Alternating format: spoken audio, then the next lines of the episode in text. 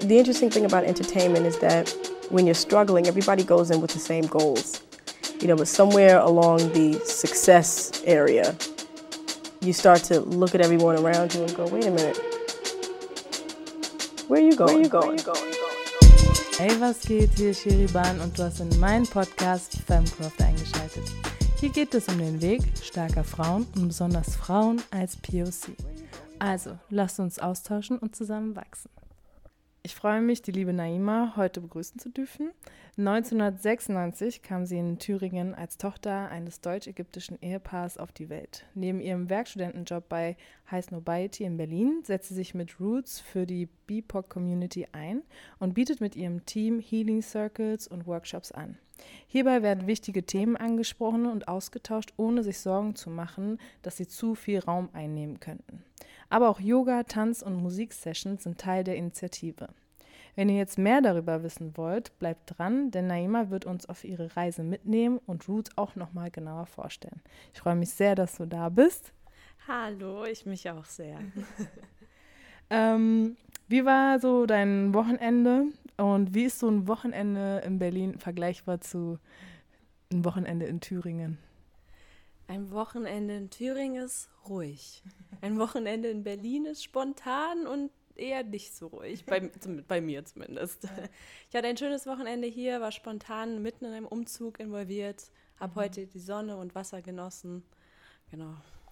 Gibt es in Thüringen auch so schöne Orte, wo man ans Wasser gehen kann? Mm, Wasser weiß ich nicht. Schöne Orte, ja. Also ja. es ist sehr, sehr, sehr grün. Mhm. Habe ich mit einem, Al mit einem Alter jetzt ähm, lieben und schätzen gelernt. Also man mhm. kann sehr lange laufen, man hört nichts, man sieht nichts außer grün. Mhm. Und das tut auch echt gut.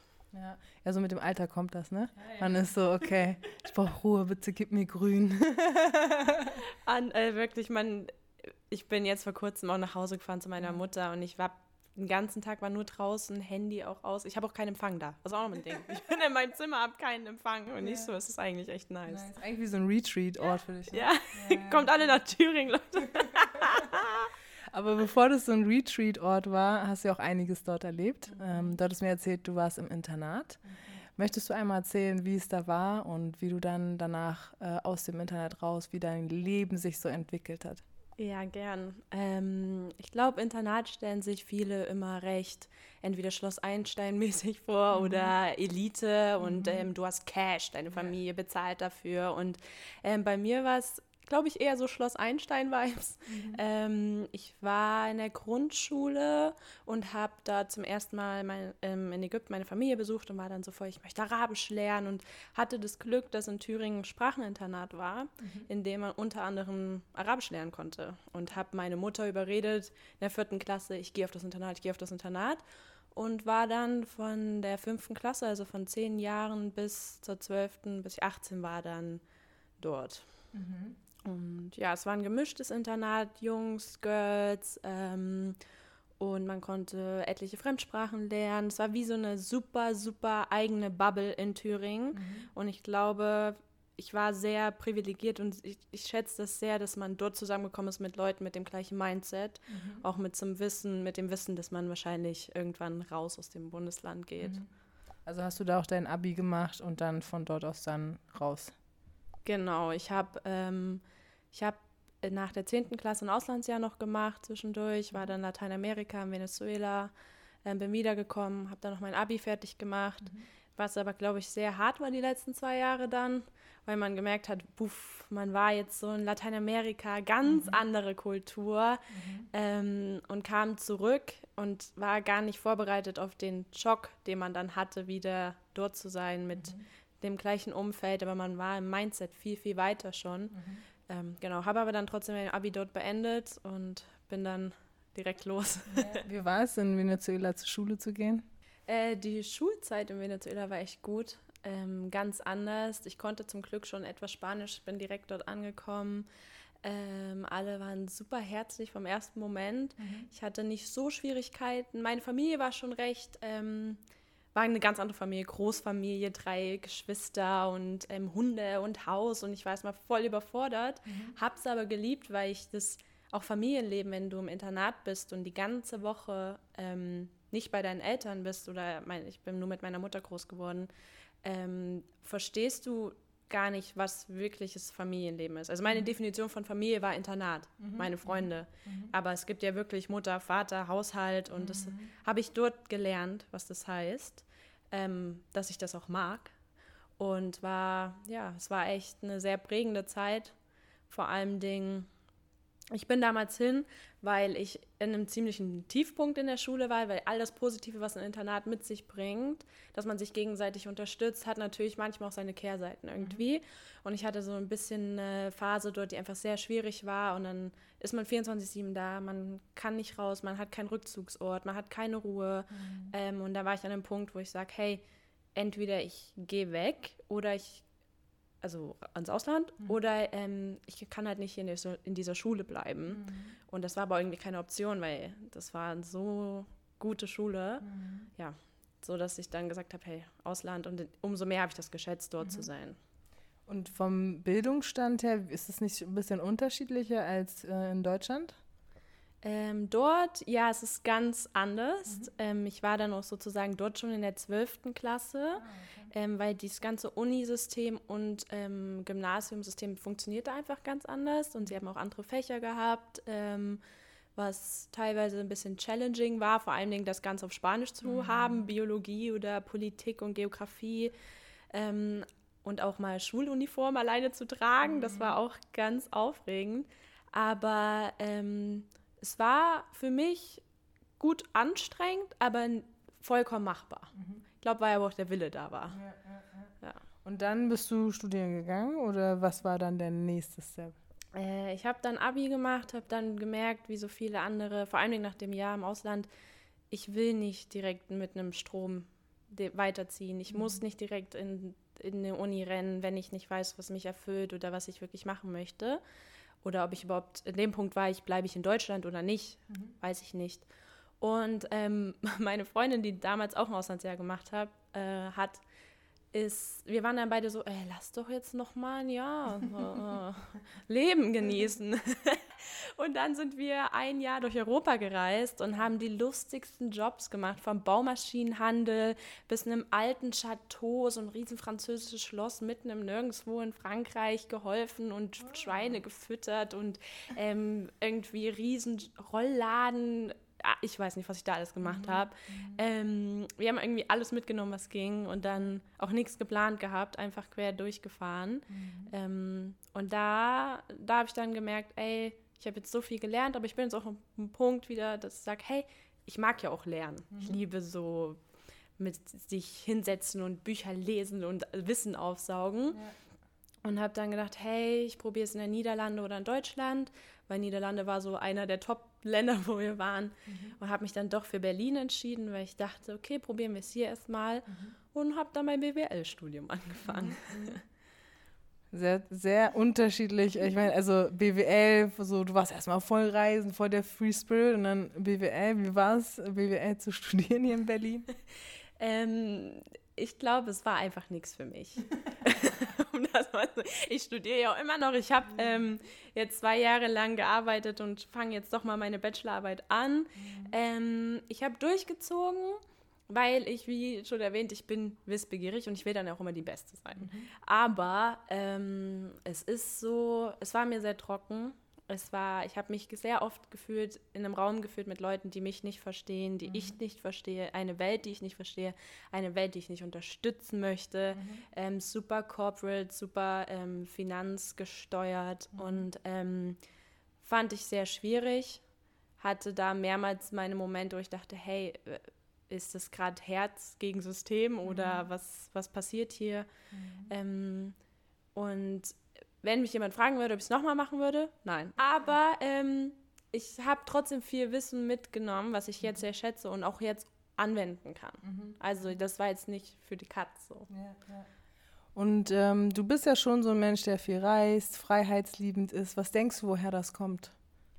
Mm. Warum kannst du so viel Sprachen? Wie viele Sprachen kannst du? Äh, fließend würde ich es jetzt echt mal auf drei limitieren. Ich war sehr gut in Arabisch, mhm. ähm, habe ich dann aber irgendwie abgelegt, weil ich das Gefühl hatte, ich komme nicht in der Kultur an. Mhm. Ich werde nie als Arabisch gelesen und werde irgendwie mehr als Latina gelesen und dachte mir so, ja, Spanisch kann ich auch und habe das irgendwie abgelegt aus Trotz, weil ich mhm. dachte, ich werde eh nie ankommen und werde nie Teil der Community sein. Ähm, genau, und dann hatte man hier Französisch da und da. Also ich glaube, ich lerne sehr schnell, aber ja, das ist dann nochmal ein Zukunftsplan, weitere mhm. zu lernen. Meine auch seit Jahren. Was möchtest du lernen? Ah, ich will auch gerne Spanisch, Französisch unbedingt, aber ich bin so schlecht in Sprachen. Also das ist für mich wie so ein Schulfach, wo du nie hingehen möchtest, mhm. aber es am liebsten einfach so können möchtest. Deswegen bin ich eigentlich happy, dass ich zweisprachig aufgewachsen bin. Ja, weißt du? Ja, voll. So, ich glaube, ich müsste schon in das Land gehen, um die Sprache wirklich lernen zu können. So jetzt so von hier aus fällt mir das super schwer. Ja, würde ich auch eh jedem ans Herz ja, legen. Also ich habe auch Spanisch wirklich nur, weil ich dort war, sehr, sehr gut gelernt und das ist auch ein ganz anderer Drive, der dann dahinter ist. Ja. Und woher kommt äh, die Reiselust? Äh, die Reiselust, ähm, meine Mutter hat schon gesagt, als ich jetzt Kleinkind war ich schon immer sehr selbstständig mhm. und wollte schon immer alleine Sachen entdecken und, und kam immer mit komischen Weisheiten um die Ecke. Ich glaube manchmal man ist wirklich teilweise so geboren und so mhm. mehr Raum dir gelassen wird, um das auszuleben, ähm, desto mehr nimmst du diesen Raum dann auch. Mhm. Und meine Mutter war auch schon immer eine ganz krasse Powerfrau. Ähm, immer alles alleine durchgezogen, mit meinem Bruder alleine, ähm, dann Deutschland dahin gezogen, dahin gezogen, einfach eine ganz, ganz krasse Macherin. Mhm. Und ich glaube, sie hat mir nie Grenzen gesetzt. Sie hat immer, vor allem sie ist in Ostdeutschland groß geworden, mhm. ähm, hatte nie die Möglichkeit, groß zu reisen, ähm, auch nicht finanziell. Und wollte aber auch damals, immer, ihr Traum war es immer, hey, ich gehe mal nach Australien, mache eine Hippie-Farm auf. Ich so, okay. Mhm. Was so, wenn du zurückblickend so denkst, so, hä, wie hättest du das gemacht?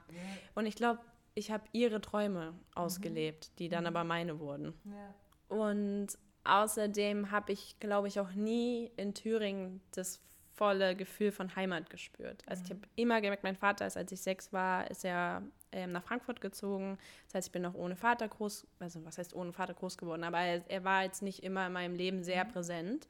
Ähm, und damit dann auch der ägyptische Teil nicht. Mhm. Und was mir nicht vorenthalten wurde, aber es hat gefehlt. Mhm. Und ich glaube, dieses Unterbewusste, ich konnte es damals nicht benennen und habe es mhm. damals auch nicht verstanden, aber dieses Unterbewusste, irgendwas fehlt mir, war, glaube ich, dann dieses extensive, ich muss dahin, ich muss dahin, ich will mhm. weiter, weiter, weiter und habe mich auch überall wohl gefühlt. Mhm. Und dann mhm. habe ich einfach verstanden, ich glaube, ich fühle mich einfach überall wohl mhm. und das ist cool mhm. und ähm, ja, möchte ich auch nicht missen irgendwie. Ja. Ich habe das Gefühl, man ist auch so oft auf Reisen, um irgendwie sich selber besser kennenzulernen, sich irgendwie zu finden auch. Mhm. Ist dir das gelungen oder musst du noch ein bisschen reisen? Ich glaube, ich dachte, ich finde mich, aber ich bin von mir weggerannt. Oh, okay. Ich glaube, das war das Ding. Ich ja. bin immer, ähm, ich, ich verstehe oft, was abgeht, mhm. aber denke, die Lösung ist dann woanders. Mhm. Ähm, und ich ja, habe dann dort auch immer wieder Stärke gefunden. Aber das war wie so eine Stärke, wie die Batterie ist voll leer, ich lade mich jetzt auf, mhm. bis sie wieder leer ist und dann gehe ich wieder, anstatt so einen Grad zu finden, der sagt, ey, ich bin immer irgendwie halb aufgeladen, ich muss mich nicht immer komplett mhm. äh, alles raussaugen. Mhm. So. Und ähm, ich habe definitiv mich sehr oft gefunden und ganz anders kennengelernt im Ausland. Aber gerade die Zeit hier, auch in Berlin, mit Freunden, die ich dann kennengelernt habe und ähm, auch mit Familie, habe ich mich noch tiefer nochmal kennengelernt. Mhm. Und was hast du gefunden? Wen hast du da kennengelernt? ähm, ich habe, glaube ich, festgestellt, dass ich sehr, nicht zwiegespalten bin, aber ich bin nach außen hin eine sehr fröhliche, offene, liebenswerte Person. Mm, und innerlich dann aber eine oft sehr leere, einsame, ähm, die irgendwas vermisst, unsichere Person. Mhm. Und habe gemerkt, dass ich diesen, diese Seite sehr oft aufgeschoben habe und habe gemerkt, ich muss diese Seite auch Aufmerksamkeit schenken und ich muss da irgendwie was tun, damit es mir besser geht und auch diese Seite mit in das gute Happy Side-Leben mhm. bringen und mit meinen Freunden noch mehr drüber reden, wer ich die ganze Version von mir mhm. bin. Mhm. Und ähm, die wirklich richtig wahrzunehmen, die Seite, und daran zu arbeiten. Ich bin in Therapie gegangen, ich habe wieder angefangen, sehr, sehr viel zu schreiben, mhm. ähm, hat mir geholfen, ja, die nächsten Steps einfach zu machen. Mhm. Was schreibst du denn? äh, ich schreibe, seitdem ich sehr klein bin, Gedichte. Mhm. Gibt noch ganz lustig, ähm, kennt ihr, kennst du noch so von früher diese Cliparts auf dem Computer? Diese ganz lustigen Bilder auf Word-Datei von Windows ja, 1997 ja, oder so, keine Ahnung. Ja. Äh, da habe ich damals schon immer sowas getippt. Okay. Und ich schreibe eigentlich, ähm, das hat sich bis heute, ohne diese Cliparts leider, aber ähm, ich schreibe kleine Gedichte. Mhm.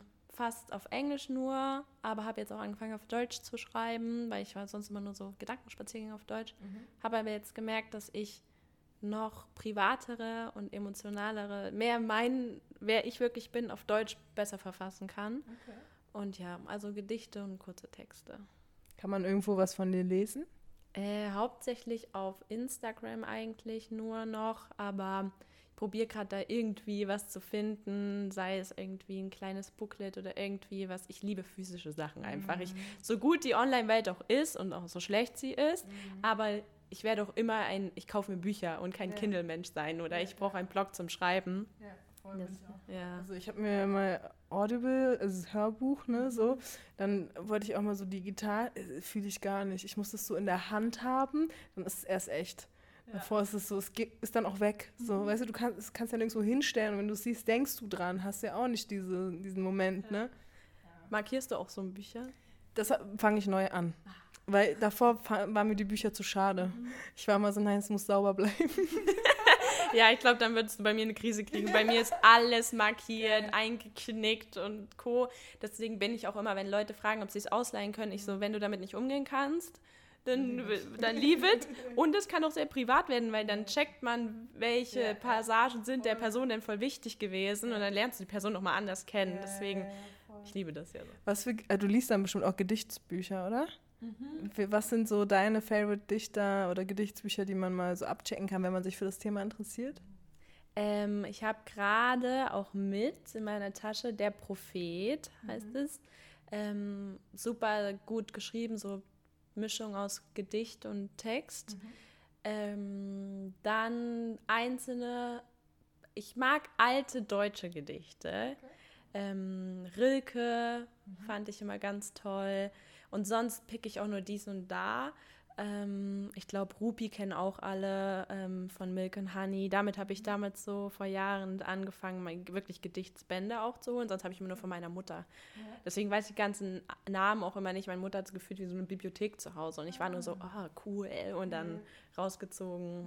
Hat sie auch Gedichte geschrieben oder woher kommt es? Nee, meine Mutter liest nur unfassbar viel. Für sie war mhm. damals so, sie meinte auch immer, im Osten war es so schwer, das Buch zu bekommen und dann habe ich das irgendwie. Und ähm, deswegen hat sie sehr viel und sie meinte immer, Gedichte sind nicht so ihr Ding. Aber dann mhm. guckst du und sie hat doch etliche Gedichtsbücher da.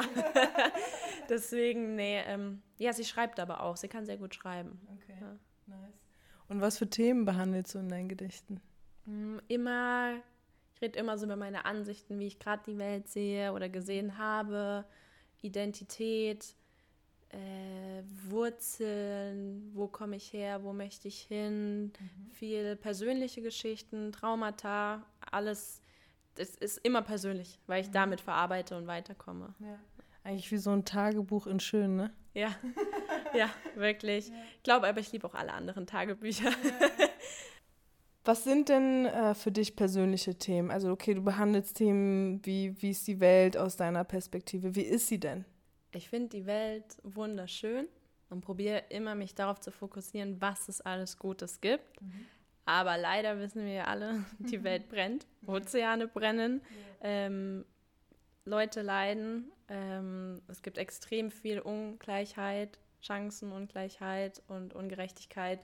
Und das sind so die Themen, die ich benenne, mhm. hauptsächlich. Mhm. Aber auch, ähm, wenn wir um die persönlichen Sachen gehen, schreibe ich sehr viel über, wie ich mich als Frau fühle, mhm.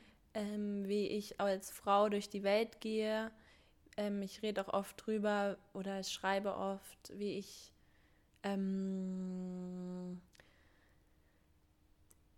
ja, also wenn es um Traumata geht, ich glaube, ich habe sehr lange gebraucht, mich ähm, Leuten zu öffnen und ähm, habe leider etliche Sachen so erlebt, die ich gehofft hätte, die ich auch keinem wünsche, keine Frau, kein Mann, keine, wie auch immer du dich liest.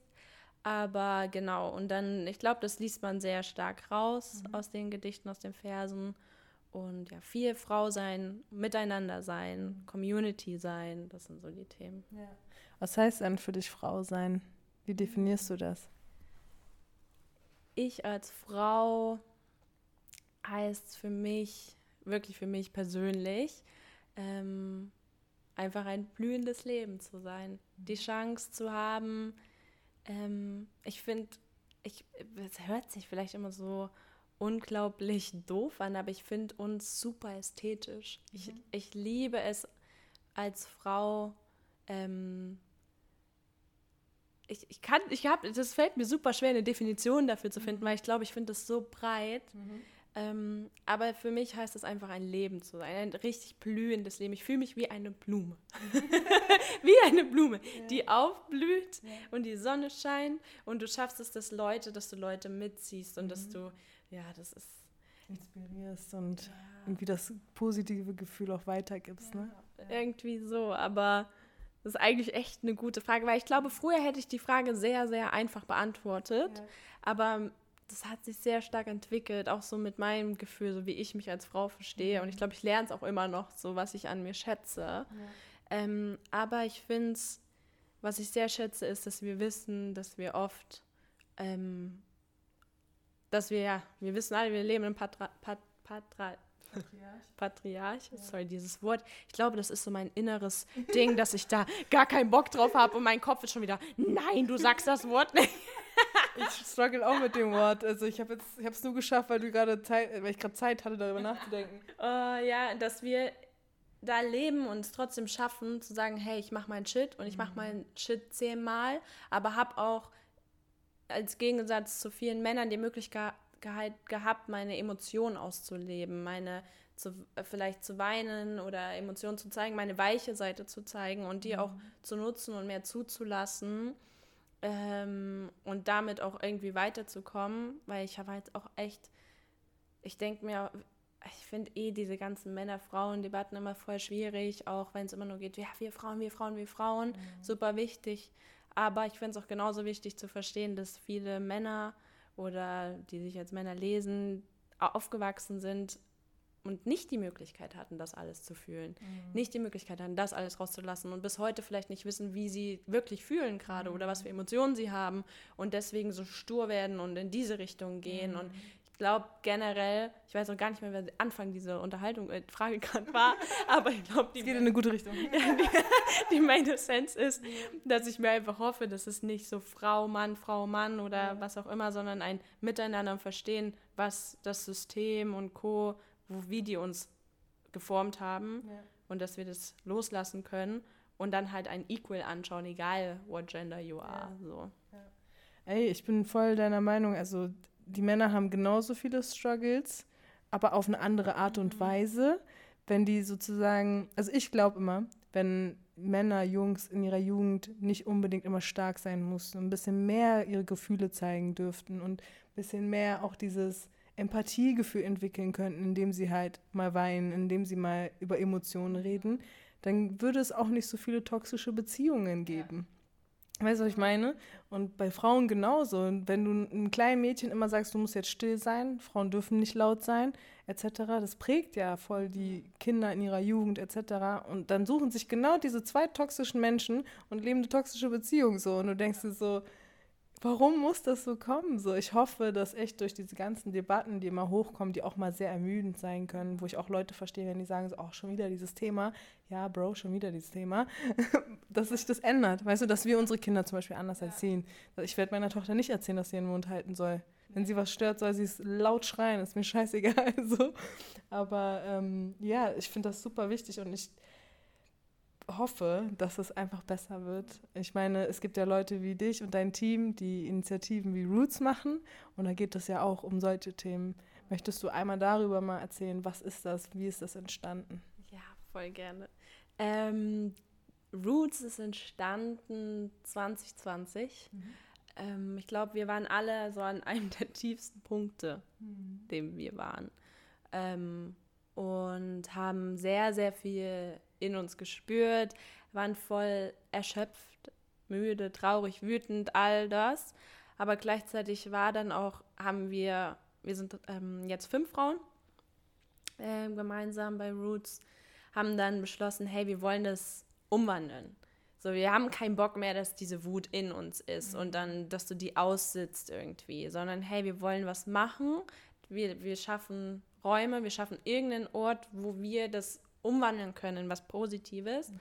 Ja, und so ist Roots entstanden mit ähm, Hauptfokus erstmal Frauen und Kids und genau, wir schaffen also verschiedene Angebote oder machen Events oder vor allem für Healing Circle, wie du auch im Intro mhm. meintest, ähm, für Women of Color, auch All Women of Color mhm. ähm, und genau, um da zusammenzukommen und immer mit dem Main-Fokus sich gegenseitig auszutauschen, sich gegenseitig zu bestärken, mhm. füreinander da zu sein, ähm, jedem das Gefühl zu geben, ähm, dass die Person nicht zu viel Raum einnimmt, dass die Person hier ist, dass sie Wert hat ähm, und dass wir gemeinsam stark sind. Mhm. Weil wenn einem von außen durch die Kindheit oder keine Ahnung was von Leuten und random people auf der Straße gesagt wird, man ist es, man, oder das Gefühl gegeben wird, ähm, und dann aber auch in der Community kein großes Gefühl von Zusammenhalt oder Verständnis da ist, wie will man dann stärker mhm. überhaupt durch die Straßen gehen? Und wir sehen halt einen ganz, ganz großen Punkt, diesen Community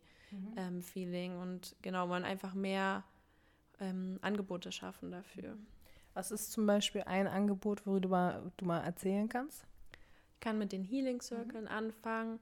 Ähm, wir haben bisher erst einen geschafft, offline zu machen, sonst waren sie online. Mhm. Aber jetzt zum Glück können wir wieder offline gehen. Mhm. Ähm, immer mit maximal 15 bis 20 Frauen, arbeiten mit einer super wundervollen Frau zusammen. Desiree heißt sie, mhm. ähm, Dula und ähm, Life Coach für Frauen. Und genau, wir bringen sozusagen, wir organisieren die Räume und holen uns dann immer Expertinnen ran ähm, die den Raum leiten. Und genau, es fängt meistens an mit kurzen Intro zu irgendwas, was gerade zur Thematik, Thematik passt, zur Zeit passt. Und dann lassen wir den Raum aber auch den Frauen. Mhm. Also jeder Healing Circle ist anders. Manche sind sehr, sehr emotional, manche sind sehr, sehr, sehr aufbauend und positiv. Es ist mhm. immer genau ein In-Between. Äh, an irgendwie haben wir Schmerz oder Ängste oder Wut mhm. oder mehr. Mhm. Ähm, aber auch merken wir, ich finde so, so das, dieses super bestärkende Gefühl, dass wir füreinander da sind und es schaffen, gerade aufzumachen. Mhm. Und genau das sind so die Healing Circle, die immer so zwei Stunden ungefähr sind.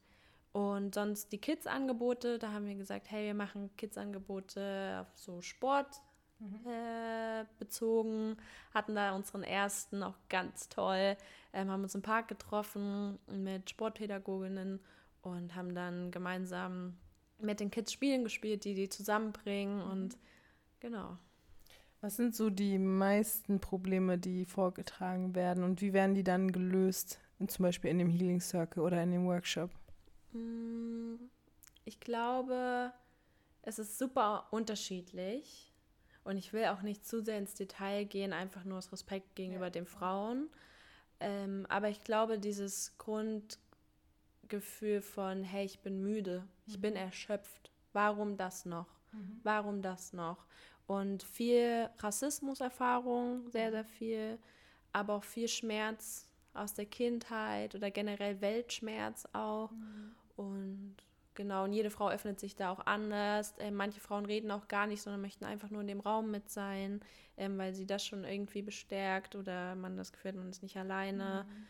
Genau, das sind so die Haupt- Sachen und wie die Frauen geben sich dann äh, gegenseitig oft auch Tipps meinten, hey, ich war auch schon in der Situation, ich konnte es so irgendwie lösen mhm. und da Desiree da echt die perfekte Expertin ist und dann auch immer diesen Raum sehr, sehr gut hält mhm. und die mhm. Frauen gut, sehr gut auffangen kann und eine super beruhigende Art und Weise hat, das mhm. ist unfassbar. Ich bin immer so, wie macht sie das? Ja, ja.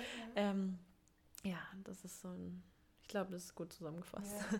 ja, nice. Ich meine, wenn man es mal genauer wissen will, kann man ja einfach teilnehmen, korrekt. Man kann euch wahrscheinlich schreiben. Ja. Wie macht man das am besten? Einfach auf Instagram vorbeigucken und dann uns eine DM schreiben oder wir haben auch eine E-Mail. Mhm. Da einfach schreiben, wann ist der nächste Healing Circle. Ich möchte immer teilnehmen. Es ist mhm. meistens im Zwei-Wochen-Takt oder mhm. einmal im Monat mindestens.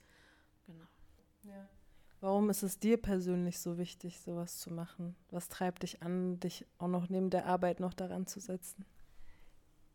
bei mir ist es, glaube ich, wirklich, weil ich mich sehr lange sehr alleine gefühlt habe und das ganz stark das Gefühl von Community mir gefehlt hat und ich durch meine Freundinnen und Freundeskreis gemerkt habe, hey, ich bin auch Teil dieser Community, weil es mir oft irgendwie hm, nicht untersagt, nicht untersagt, aber ich bin irgendwie oft so, ah, was, du bist auch arabisch und aus der eigenen Community auch und dann fängt man an zu sagen, okay, nein, ich bin ja eigentlich, ich, ich habe mir eingeredet, ja, dann bin ich es nicht und ich bin anscheinend doch nur weiß und keine Ahnung und dann traut man, dann redet man nie über irgendwelche Struggle, weil man dann auch denkt, okay, andere Leute strugglen noch mehr und mhm. hier und da. Und mir hat einfach so ein Kreis gefehlt oder einfach wirklich ein Ort gefehlt. Und ohne zu sagen, Judgment. ja, ohne Judgment. Mhm. Und auch jedes Problem ist ein Problem. Mhm. Klar, man muss verstehen, dass andere viel gravierender sind und man muss mhm. auch die ganze Colorism verstehen. So, ich verstehe, wo meine Position ist, ich verstehe, wo meine Privileg Privilegien sind. Mhm. Ähm, und sich einfach gegenseitig so, selbst wenn wir alle Probleme und auch gute Sachen haben, aber diese ganzen Teilen von Geschichten, das hat mir so gefehlt. Mhm. Und ja, das ist so mein Part, den ich bei Roots mit reintrage. Die anderen vier haben da bestimmt auch noch super Stories zu erzählen, mhm. aber ich glaube, das ist so mein privater ähm, Punkt, warum ich gesagt habe, ja, ich möchte was machen, was wirklich mein Herzensprojekt ist. Ja. Und so wie du es mir erzählt hast, ist es auch, dass ihr richtig gründet, oder? Wie gründet man so eine Initiative, wenn, wie du zum Beispiel sagst, jemand sagt, ey, ich will das jetzt auch machen, weil mir liegt das auch am Herzen. Wie macht man sowas? Wie gründet man sowas? Gründen ist, ich habe immer das Gefühl, man wird immer so, vor allem als Frau hatte ich das Gefühl, dass man sagt, Gründen ist so ein Männerding. Mhm. Und ich habe mich auch selbst nie in der Position gesehen, dass ich mal sage, hey, ich bin Gründerin. Ähm, und das ist ein bisschen Recherche davor, ein bisschen ähm, Knowledge und sehr viel Zeitaufwand. Mhm. Man kann nicht von heute auf morgen gründen, aber um da ein bisschen Insights zu geben, wir gründen zum Beispiel eine GUG, das ist eine gemeinnützige Unternehmensgesellschaft. Die kann man mit einem Euro gründen, kann die mit 1000 Euro Stammkapital gründen. Hier und da. Durch mein BWL-Studium habe ich, da, hab ich da ein bisschen was mitgenommen. Ähm, genau. Dann ist aber erstmal die Gemeinnützigkeit zu bekommen. Das heißt, dass du Spenden annehmen kannst, dass du Fördertöpfe an Fördertöpfe kommen kannst und Co. Ähm, musst du erstmal eine Satzung aufsetzen. Da hatten wir einen super Steuerberater, der das pro bono gemacht hat, weil er gesagt hat, er unterstützt das, was wir machen und er ist überzeugt von uns. Und da hatten wir super Glück. Sonst muss man da auf jeden Fall mit ähm, etwas Geldrücklagen rechnen, mit ein paar hunderten Euro auf jeden Fall für diese Arbeitszeit für, von ihm. Außer man selbst kann sowas gut schreiben. Mhm. Aber genau, er hat uns eine Satzung, ist wie so ein Vertrag, mhm. aufgesetzt. Dann wird es zum Finanzamt geschickt. In Berlin gibt es ein Finanzamt, was nur für Gemeinnützigkeit ist. Das heißt, die sind auch wirkliche Profis und mhm. achten da auf jeden Satz, den du geschrieben hast. Mhm. Ähm, Genau, und dann kriegen die eine Rückmeldung, dann war unsere erste Rückmeldung, oh, da fehlt was, dann musst du es anpassen. Das heißt, es zieht sich schon manchmal über ein halbes Jahr, ein Jahr. Es ist super ermüdigend, weil man dann so ist, ey, ja, ich will jetzt endlich gründen, ich brauche Fördertöpfe. So. Ich kann noch mehr von meinem Geld reingeben, aber irgendwann sieht es schlecht aus. Ähm, genau. Und dann hat, wenn man die Gemeinnützigkeit dann bekommt, kann, geht's ab zum Notar. Ähm, der Notar liest dann, checkt eigentlich auch alles nur entgegen ähm, dann geht es zum, zum Gericht, glaube ich, nochmal. Da gibt es auch nochmal eine Unterschrift und parallel muss man noch ein Geschäftskonto eröffnen. Mhm. Also es sind ein paar Steps, vor denen man aber auf gar, keine, gar keinen Fall Angst haben muss, mhm. weil man, man muss, ich, ich kenne es von mir, ich bin immer so überwältigt und denke immer so, ich kann es nicht, ich kann es nicht, ich kann es nicht. Ja. Ähm, aber wenn da auch irgendjemand Fragen hat oder auch gründen will, kann doch gerne mir immer schreiben, weil ich mhm. weiß, ich war auch am Anfang, habe auch einer Freundin geschrieben, ich so, du könntest ja auch gerade, kannst du irgendwie mir. Mhm.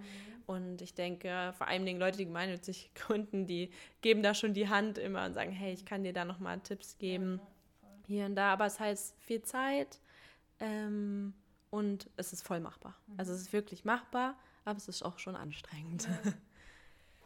Sehr, sehr spannend, weil ich habe auch ähm, eine Freundin, die gründet und äh, wie viel Arbeit da steckt und wie viel Zeit und wie lange das dauert, ist echt krass. Mhm. aber ich finde das Wort Gründerin echt schön. Ja. Es, es hat irgendwie es noch, ich finde es irgendwie cooler als Powerfrau. Es hat was, so, es bricht doch mal so dieses, dieses Bild von einer Frau in der Gesellschaft so und ey, ich bin voll happy, dass ihr das macht. Das klingt mega nice. Und ich werde auf jeden Fall mal zu einem Healing Circle kommen, zum Workshop und Musikstation, alles, was ihr macht. Und ja, also wenn die Leute, die zuhören, wenn ihr noch mehr check, äh, wissen wollt, dann äh, checkt auf jeden Fall in den Show Notes, da werde ich alles verlinken.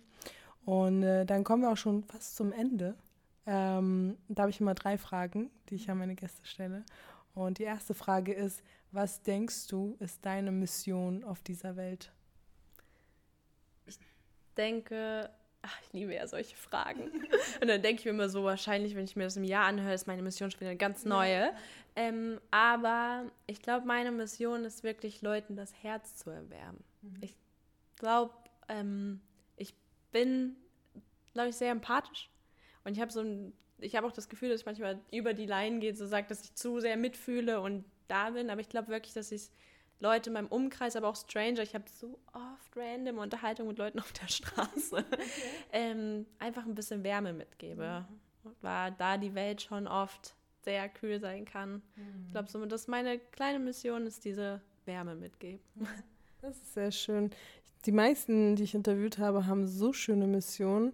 Ich musste echt mal so ein anderen Podcast machen, wo ich so Jungs und Männer befrage. Ich finde auch mal interessant, so ein Vergleich, so, okay, was habt ihr so für Missionen eigentlich? Aber es ist richtig schön, finde ich nice. Deine? Hast du schon mal nein, nein, nein, meine erfahrt ihr erst am Finale.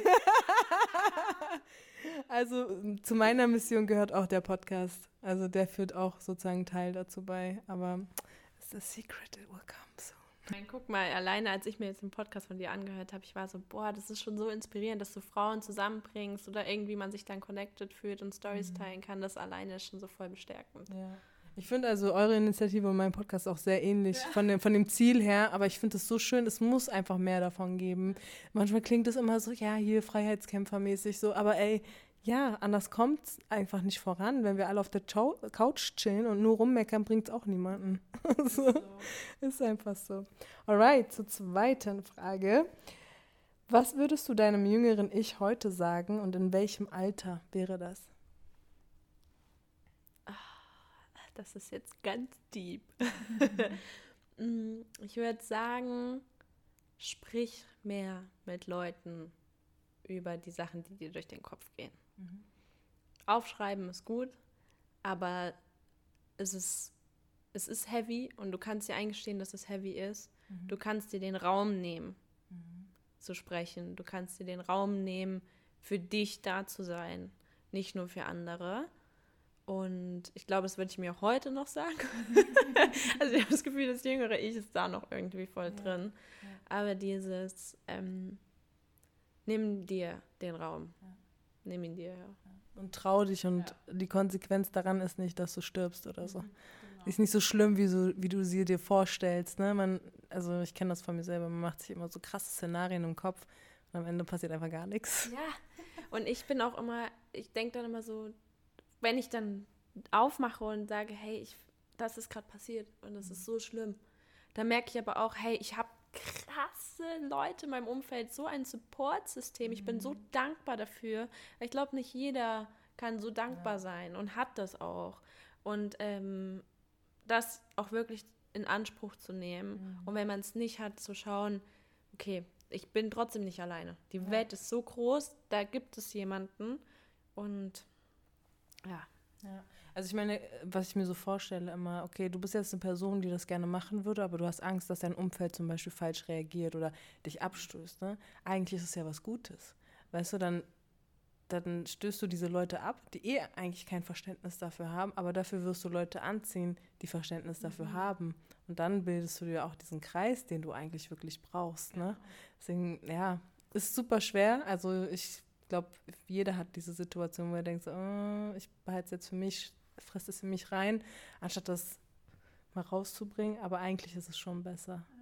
Vor allem dieses Reinfressen, das ist genau das Ding, weil wenn es dann zu Momenten kommt wie Streitigkeiten mhm. oder sei es mit Freund, Freundin, keine Ahnung, Stranger oder hier und da, es ist ja meistens, dass man so krass projiziert auf die andere Person. Mhm. Und das, was du projizierst, ist das, was du in dir hältst, weil du mhm. nie drüber gesprochen hast, weil die Person hat dir zum Beispiel auch gar nichts getan, ja. aber du hast es so in dir, dass es dich so triggert, weil du es nicht rausgelassen hast. Und mhm. wenn du schaffst, es rauszulassen, dann merkst du auch, dass deine Unterhaltung, deine Streit, Diskussionen mhm. ganz anders verlaufen, weil man sagen kann, es hat nichts, manchmal auch sagen, es hat nichts mit mir zu tun. Ja. Ich habe das schon losgelassen oder mhm. ähm, viel besser Situationen lesen kann. So. Ja, ja, voll.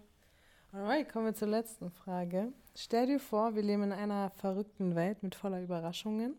Und heute trifft dich eine davon und du darfst für einen Tag die Superheldin, Anime-Charakter oder fiktive Figur sein, die du schon immer sein wolltest. Und welche Superpower hättest du gerne? Ey, so, wenn es so ein. Oh, ich, jetzt gerade in meinem Kopf ist was richtig Blödes. Ja, super. Wir lieben blöde Sachen. Aber ich war ja heute mal doch mal wieder im Freibad. Ne? Da waren so viele süße Kids. Ja. Ich habe einfach gemerkt, ich finde Kinder so toll. Ja. Die sind so glücklich. Die, und dann dachte ich mir gerade so, wie geil wäre es, mal ein Zahnfee wirklich wäre. Wenn du so nachts so bei den Kindern, die gerade ihre ersten Zähne verloren haben und dann wissen, boah, ich werde jetzt erwachsen, weil ich kriege richtige Zähne. Und dann, dass du da so hingehst und dann vielleicht abends so the real Zahnfee bist, so mit mhm. denen so redest, so die dann so voll in ihrer Märchenwelt sind. Und dann gehen die zu den Erwachsenen und die Erwachsenen sind so, ja, ja, ja, die Zahnfee war da, mhm. ich war das. Mhm. Aber eigentlich war nämlich Naima war nämlich da und hab so mit all den Kids so coole Sachen geredet und so. Ich glaube, das fände ich echt so einfach mal einen Tag lang mit so Kids so, aber nur in so einer Secret-Welt. Ja. Erwachsene checken es nicht. Ja. Nice. Ja, Was ganz Neues, Leute, hört ihr das? ich weiß auch nicht. Mein Kopf war gerade direkt Zahnfee. nice, finde ich cool. Ich bin echt gespannt, was Bs daraus zaubert. Ähm, wir sind schon am Ende. Ich äh, danke dir für deine Zeit und gebe dir nochmal jetzt den Spot, ob du dein Gedicht vortragen möchtest oder nicht. Ansonsten beenden wir das hier und äh, ja. Doch, ich habe eben überlegt, ich glaube, das passt doch echt gut zum Thema.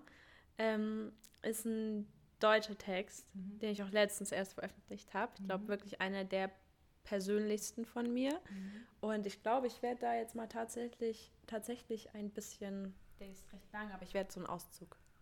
Ja. Ja.